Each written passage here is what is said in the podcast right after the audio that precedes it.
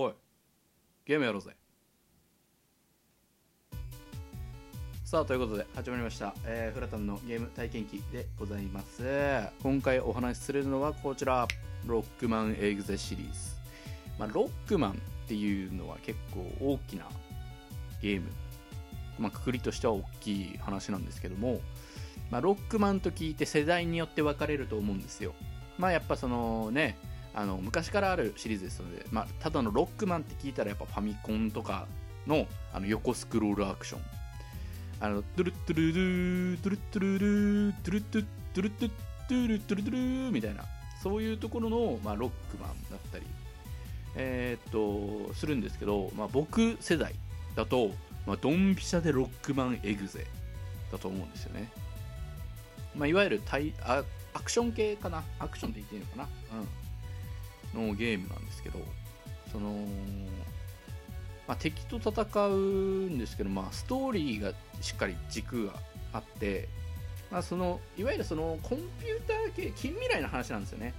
でなんかナビっていうなんかパートナーがいてなんかそいつを電脳世界に送り込んで戦うみたいなそのウイルスたちと直接戦ってみたいなのがいろいろあっておもろかったな。そう。確かにエグゼ自体はね6まであったんだったかな？うんだよなえっ、と12で3があって4でトーナメントの3とブルームーンがあってレッドサンブルームーンかで5でえっ、とあチームオブブルースとチームオブカーネルで、6で、えっ、ー、と、グレイガとファルザーがあったから。そうだ、6までか。そうそうそう。結構、長いシリーズだったんですよ。1、2、3、4、5、6か。で、1はね、やってないんだよ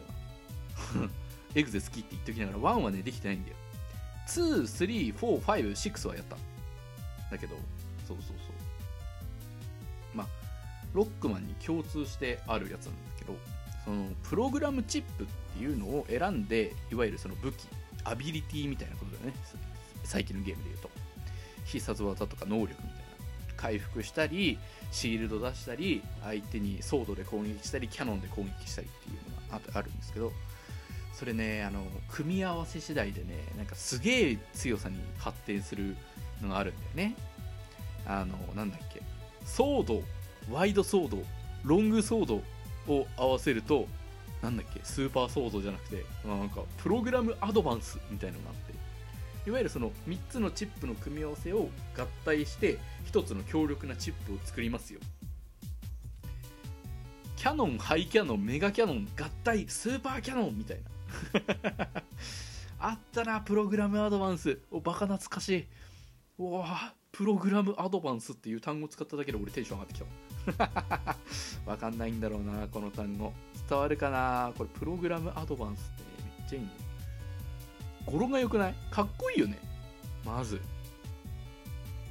そんなさ、語呂いい言葉出されたら子供喜ぶに決まってるやんと。喜ばないわけないやんと。おかしいやろと。いや、まあ PA って略されることが多いんですけど、なんかいろいろあったんだよな。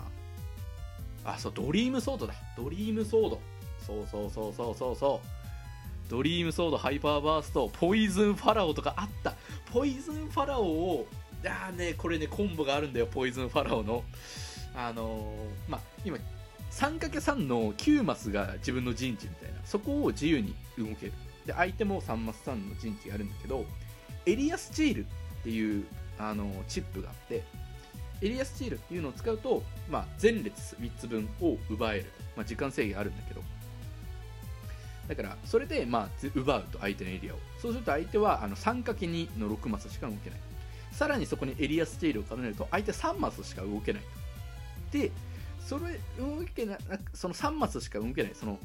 縦3マスしか動けないんだけどそれの上か下どっちかに行ったタイミングでエリアスチールをさらに使うと相手も動けなくなるのね。もうそこから動けなくなるからその相手の真上にポイズンファラオっていうプログラムアドバンスを置くの。これオブジェクト扱いだからあの、まあ、ダメージを与えれば倒せるんだけどあの基本的にあのゲーム性として前方向にしかダメージを与えるその攻撃ができないから自分の真横に攻撃を出すことができないのね。だからエリアスチールで相手の陣地ゴリゴリ奪ってって相手を固定しちゃってその真上にポイズンファラを置いて毒で殺すっていうはめ技があったんだよね。そうめちゃくちゃあった。あストーリーおもろかったね。なんかいわゆるその主人公のネット君っていうのと、まあ、ロックマンっていうのが、まあ、コンビなんだけどまあいろんなそのネット関係の事件を解決するためにいろんな動きをするっていう。なんか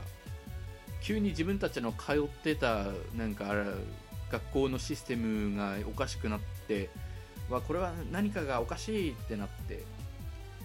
こうそのシステムの中に入る。もうそれの時の掛け声もねまたかっこいいわけよ。プラグインロックマンエグゼトランスミッション。いや言葉に出したいよこんなん。出したいに決まっとるやないですかと。でまあ入っていくんですけど。入っていって、まあ、そのウイルス敵を倒したり、まあ、ウイルスっていう雑魚敵だったらいいんですけど例えば相手の悪いナビナビ使いとかもいるわけですよ。敵がね。ファイヤーマンとか。えー、っとなんだあとナンバーマンとかも最初はそうだったよね、あとまあ勘違いから敵になっちゃったりっていうのもあったから。そう。トマホークマンとか。えー、っとナパームーマンとかもそうだったよね。最後仲間になったけどみたいな。っていうのもありました。みんないろんな漫画いろんな漫画いるんだよね。メタルマンとか、えー、カットマンエレキマンとかたくさんいると。で1は何もなかったよな。23で23ではなんかスタイルスタイルチェンジっていうシステムがあってあのー、ロックマンがあの戦いを重ねていくとなんかうなんか体の姿が変わったりするのね。例えばパワー系の近接攻撃系のあのスキルばっかり使ってたらチップばっかり使ってたらなんか腕がめっちゃガッツマンっていうキャラクターがいるんだけどそのガッツマンみたいな腕になるガッツスタイルっていうのだったりあのー、なんかシールドを構えたシールドスタイル。なんか後ろのバックパックがめっちゃ大きくなってるカスタムスタイルみたいな。でその中でもなんかロックマンの頭部がなんかすごいパズルみたいなぐちゃぐちゃぐちゃってなってバグスタイルみたいなのがあってそういうスタイルチェンジシステムっていうのが23の間あったの。で4から始まったのがソウルユニゾンっていうシステムが入ったの。導入されたのね。このソウルユニゾンがかっこよくて。まあストーリーを進めていくと、まあ、いろんなナビ使いの人なのね。でそのナビ使いの人と一緒に事件を解決したりそのナビ使いと戦ったりして、まあ、そのナビとの友情を結ぶわけ。でそうするとソウルユニゾンっていうのが使えるようになるのね。だからそのあのナビの力を借りて自分の姿も変わった上でなんかそのチップその特特定のチップが評価されるようになるみたいな。であとロックバスターっていうのは基本装備ではね B ボタン連打でロックバスターっていうのが連射したり B 長押しであのロックバスターチャージして撃つっていうのができるんだけどこのチャージも変わったりするの。例えばえ、ー、と4だとバブルマン？アクアマン？アクアマンかな？アクアマンっていうちっちゃいやつがバブルマンか？あバブルマンじゃない。バブルマンはあのタロ唇だ。アクアマンっていうあのちっちゃいなんか可愛いナビがいいんだね。でそいつとソウルユニットをするとアクアソウルってなってあのチャージショットでアクアショットっていうのを打つの。そうすると普通だったら普通のチャージショットはロックバスターって言って一直線にあのちょっとダメージの高い球が飛んでいくだけなんだけどあの水の球を打って相手に当たったところからあのさらに後ろ1マスまでが攻撃範囲になった上で確かひびが入るんだよねステージに。そう。ステージにひびが入るとそこを踏んだ上で動くとそのひびが割れて穴が開く穴が開くのね。つまり行動が制限されるわけ、まあ、そういう風にしていろんなクロスを身にまといながら仲間との友情で戦いながらっていうのもあったね。で4はトーナメントっていうのが大きな物語の主軸でトーナメントを経るごとにいろんな敵と戦っていくのさ。その中で思い深かった4で思い出深かったのがやっぱジャンクマン。ジャンクマンっていう敵がいるんだけどこのジャンクマンはその親が親っていうかその操作する人がいないさ。いわゆるそのナビが独立して動いてるそのデータのスクラップをかき集めて生まれた存在だからジャンクマンみたいなのがあって。これがね今もう何？いろいろ好きなナビがいすぎるんだよね。でプログラムアドバンスもそうだしだから意外とね子供のゲームなんだけどあの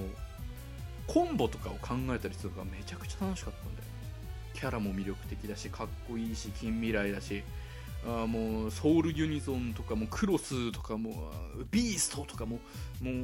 単語が多すぎても何から説明していいかわからないみたいな、まあ、やればわかるってことよな。あ